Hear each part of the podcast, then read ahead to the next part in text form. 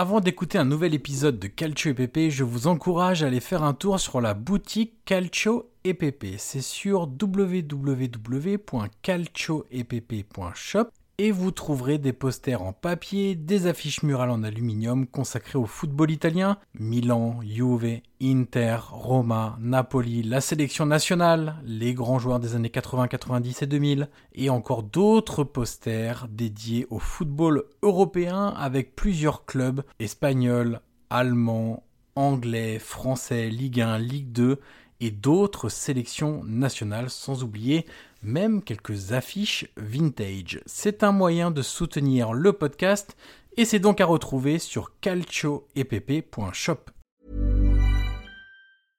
Hiring for your small business? If you're not looking for professionals on LinkedIn, you're looking in the wrong place. That's like looking for your car keys in a fish tank.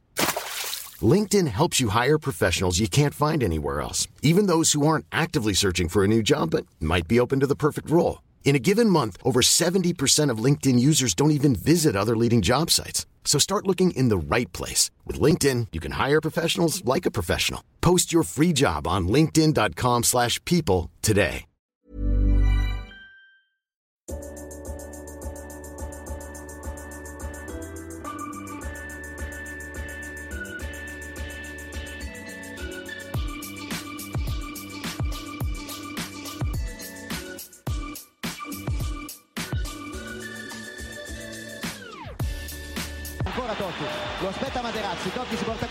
Tiro, Totti si è liberato, pallonetto, Francesco!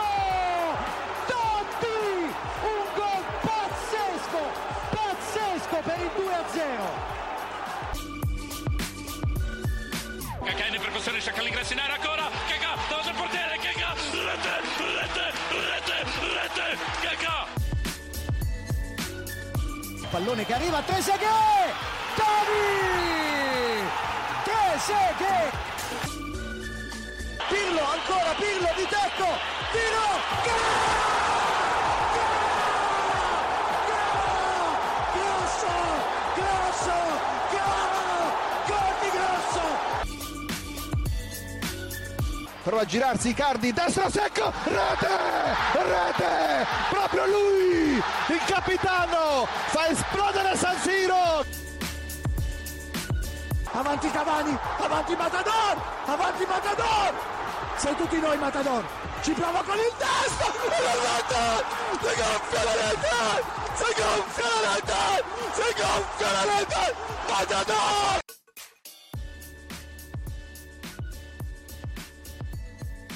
Bonjour à toutes et à tous et bienvenue sur le neuvième épisode de la deuxième saison du podcast Calcio EPP.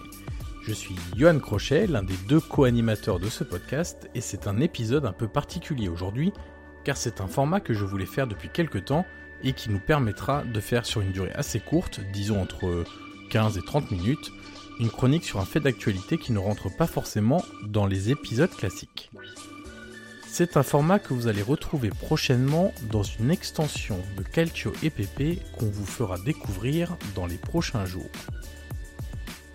Alors, pas de Guillaume Maillard Pacini ce soir, ce format nous permettra aussi de pouvoir réagir à chaud tout seul, ou à deux quand nos agendas le permettront, à un fait d'actualité. Pour ce premier vite fait bien fait, je vous propose de revenir sur le départ d'Alessandro Florenzi de la Roma. Alors on est donc jeudi soir, et son prêt sans option d'achat à Valence vient d'être officialisé par les deux clubs. Pour revenir sur ce départ qui est pour moi un échec, à la fois pour le joueur, pour la Roma, mais aussi pour une grande partie des tifosi, on va évoquer ce mouvement en plusieurs points.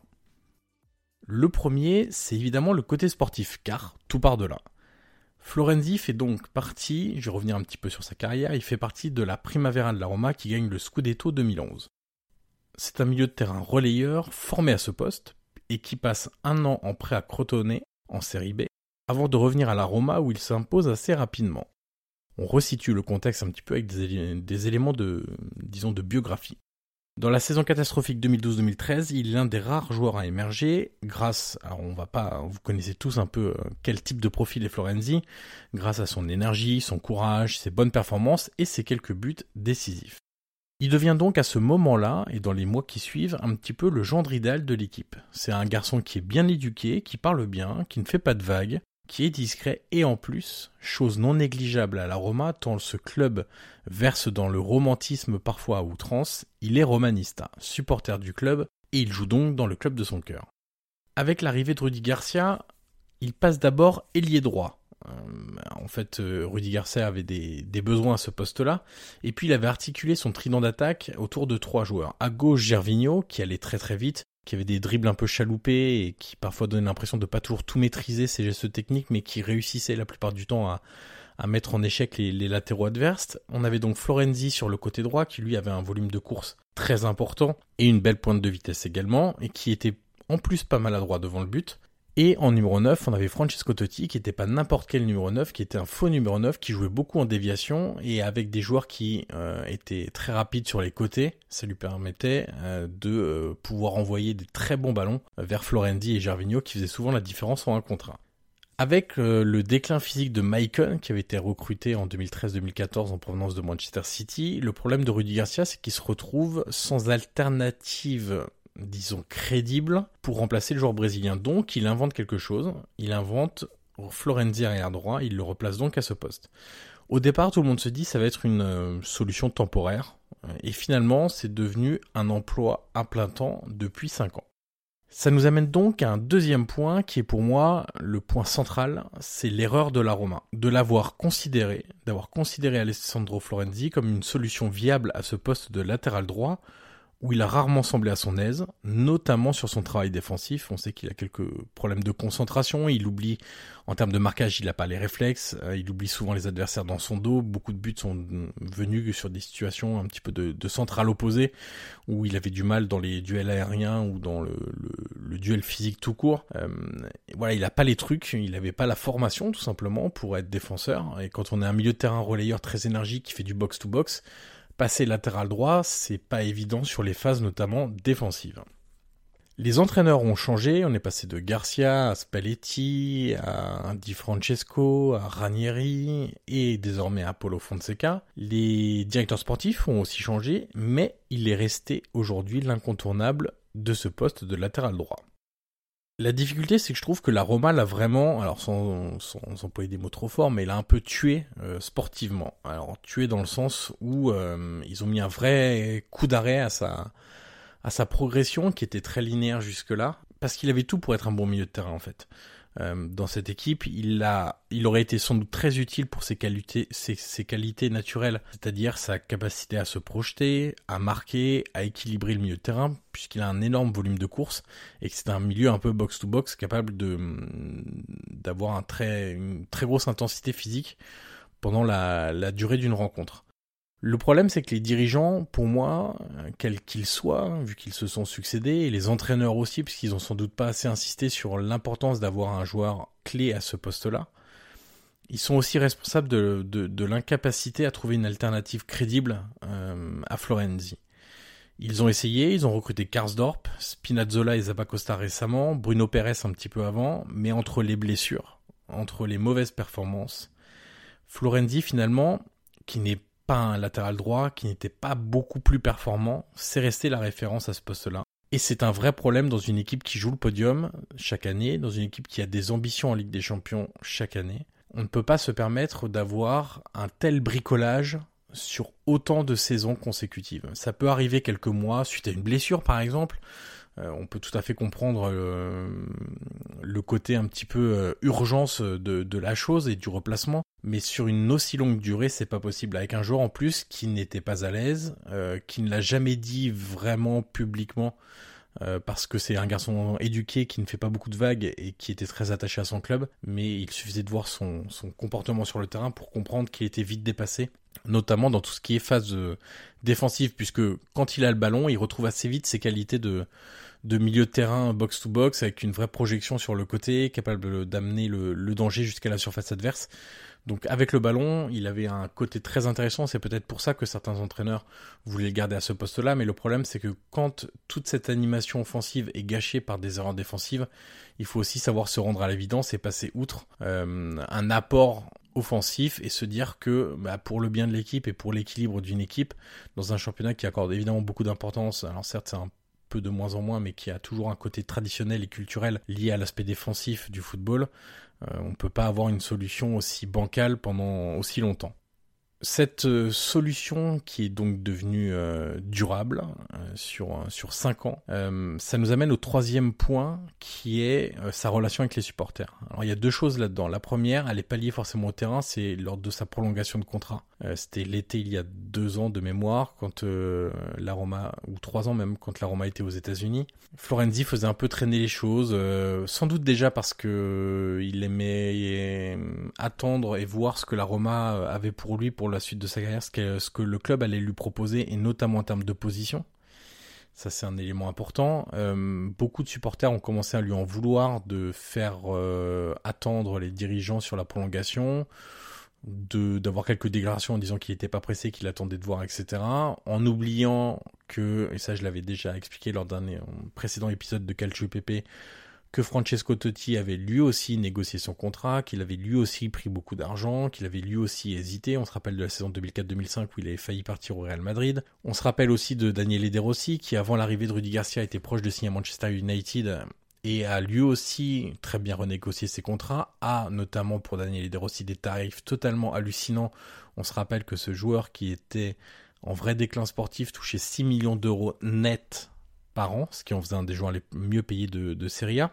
Et donc ces supporters-là se sont mis d'un seul coup à tomber sur euh, Alessandro Florenzi pour euh, des éléments qui avaient déjà été constatés avec d'autres joueurs, d'autres joueurs euh, qui adorent ce club, qui aiment ce club profondément et qui étaient eux aussi des supporters évoluant dans, dans, le club de leur cœur.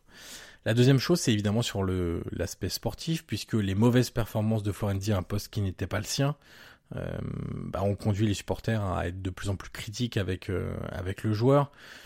Il faut savoir que la Roma, c'est évidemment, on le répète avec Guillaume à longueur de d'épisodes Calcio PP, la Roma, c'est un environnement très compliqué, jamais vraiment très simple, où tout peut aller très vite dans un sens comme dans l'autre. Être porté très très haut, mais aussi être mis plus bactère à la moindre erreur. Euh, et le simple fait d'être un romanista ne suffit plus vraiment pour être épargné ou traité un peu différemment.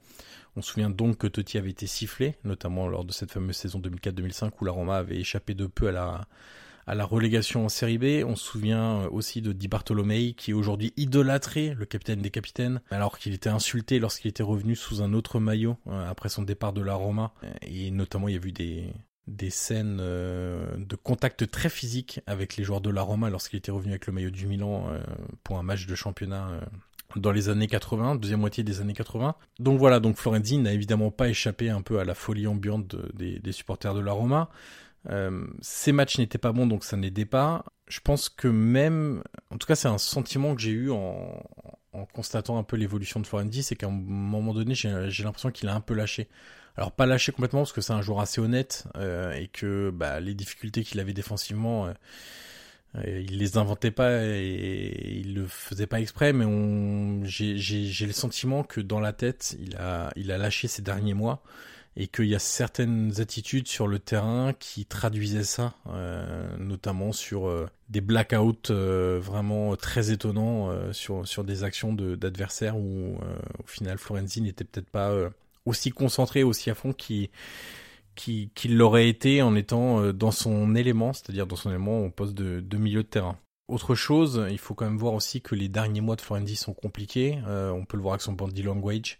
C'est un joueur très souriant qui ne souriait plus, un joueur qui était devenu très nerveux.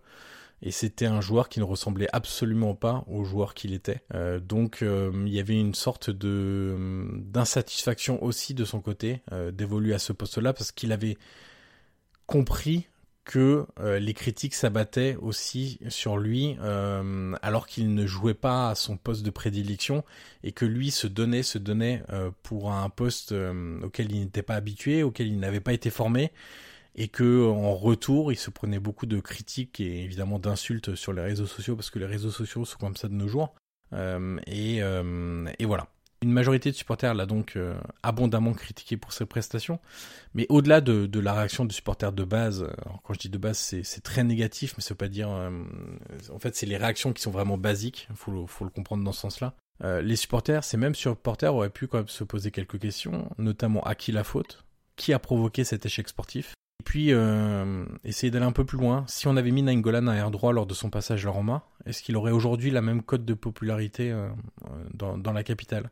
Et si on le faisait cette saison, 2019-2020, avec Lorenzo Pellegrini, est-ce qu'on aurait un joueur aussi euh, mature dans le jeu, aussi euh, déterminé, aussi important pour l'équilibre de l'équipe, aussi décisif? J'en suis pas certain. Donc il faudrait avoir aussi un peu de, reconnaissance pour un, pour joueur qui a dépanné pendant 5 ans, qui a jamais eu un mot plus, haut que l'autre, et qui au final s'est pris des tonnes et des tonnes de critiques, voire d'insultes, pendant que d'autres, les responsables de, cet échec sportif, euh, échappaient à, toute critique, et je pense notamment au, secteur des dirigeants et même des, des, entraîneurs qui ont sans doute pas fait ce qu'il fallait pour faire comprendre à ces fameux directeurs sportifs l'urgence de la situation. Alors maintenant, pour boucler un petit peu cette, euh, chronique, on va essayer de, parler du futur. Euh, Alessandro Florenzi est donc prêté 6 mois à Valence, sans option d'achat. Le club euh, espagnol prend en charge le salaire du joueur. Si vous êtes un adepte des réseaux sociaux et des, et des petites vidéos qu'on peut voir notamment sur Twitter, vous avez sans doute vu que Florenzi avait refusé de s'exprimer lorsqu'il avait euh, quitté son domicile et rejoint l'aéroport, se disant émotionnellement pas apte à commenter ce départ de son de son club de cœur et on peut le comprendre. Euh, c'est sans doute une décision qui a été très compliquée, sans doute que ça lui a été fortement suggéré aussi par le club. Donc il est clair que pour un Romanista qui a fait quasiment toute sa carrière en dehors d'un prêt à Crotone quand il était très jeune euh, dans, dans ce club-là, qui était capitaine du club. Euh, c'est évidemment un moment assez difficile sur le plan de, l'émotion. Euh, Florendi va essayer d'avoir plus de temps de jeu que ces dernières semaines euh, à Rome et cette fois-ci à Valence. Est-ce qu'il le fera au poste de latéral droit? Est-ce qu'il le fera au poste de milieu de terrain, qui est son, je le répète, son vrai poste? Est-ce que cette bouffée d'oxygène, mentalement et psychologiquement loin de l'environnement romain, lui fera du bien? Ça, on peut penser que oui, en tout cas, sans forcément beaucoup se projeter. Il va quitter un, environnement où il y avait sans doute un, un début de point de non-retour euh, atteint. Mais ce qu'il faut voir aussi, c'est que cette solution temporaire, elle repousse simplement le problème de quelques mois. Euh, et à moins de de refaire de Florenzi un joueur de bon niveau à, son poste préférentiel au milieu de terrain, il est assez compliqué de, l'imaginer rester à Rome une fois son prêt à, Valence achevé en, juin prochain. Donc euh, la Roma repousse un petit peu le, problème de quelques mois euh, en attendant, en attendant de, voir ce qui va se passer. Et puis Florenzi va essayer de gratter un peu de temps de jeu puisque ces dernières semaines c'était très compliqué à, la Roma et qu'il a un objectif qui est clair et, précis, euh, celui de participer à l'Euro. Voilà ce qu'il y avait à, dire sur, euh, sur le départ d'Alessandro Florenzi de la Roma. Euh, c'est une première chronique, euh, on va l'appeler comme ça, un premier vite fait bien fait, qui nous permet de réagir un petit peu à, à chaud à l'actualité, un élément d'actualité important. Il pourra y avoir d'autres choses, imaginons sur un coach euh, qui est licencié, sur un autre transfert, sur euh, un match de, de Ligue des Champions euh, qu'on pourra débriefer avec Guillaume par exemple, qu'on ne fait habituellement pas dans le, dans le podcast 100% Serie A. Mais voilà, c'est une première petite chose qu'on qu'on va ajouter dans ce que je vous ai dit tout à l'heure et qui est un petit teasing, une extension de la galaxie Calcio et PP qui vous sera racontée dans les, dans les prochains jours et pour lequel on est assez enthousiaste en tout cas. Euh, merci à vous pour euh, cette écoute. N'hésitez pas à donc euh, faire comme d'habitude, hein, partager l'épisode, le retweeter, euh, mettre des 5 étoiles sur Apple Podcast. On est bientôt au, au 100 notations et c'est un vrai cap qu'on sera ravi de, de, passer tous ensemble. N'hésitez pas à relayer aussi sur Spotify, sur Deezer, etc. Et puis on se retrouve très rapidement pour donc petite annonce, on va dire ça comme ça avant un prochain épisode Calcio EPP à la fin du mois de février. Merci à tous.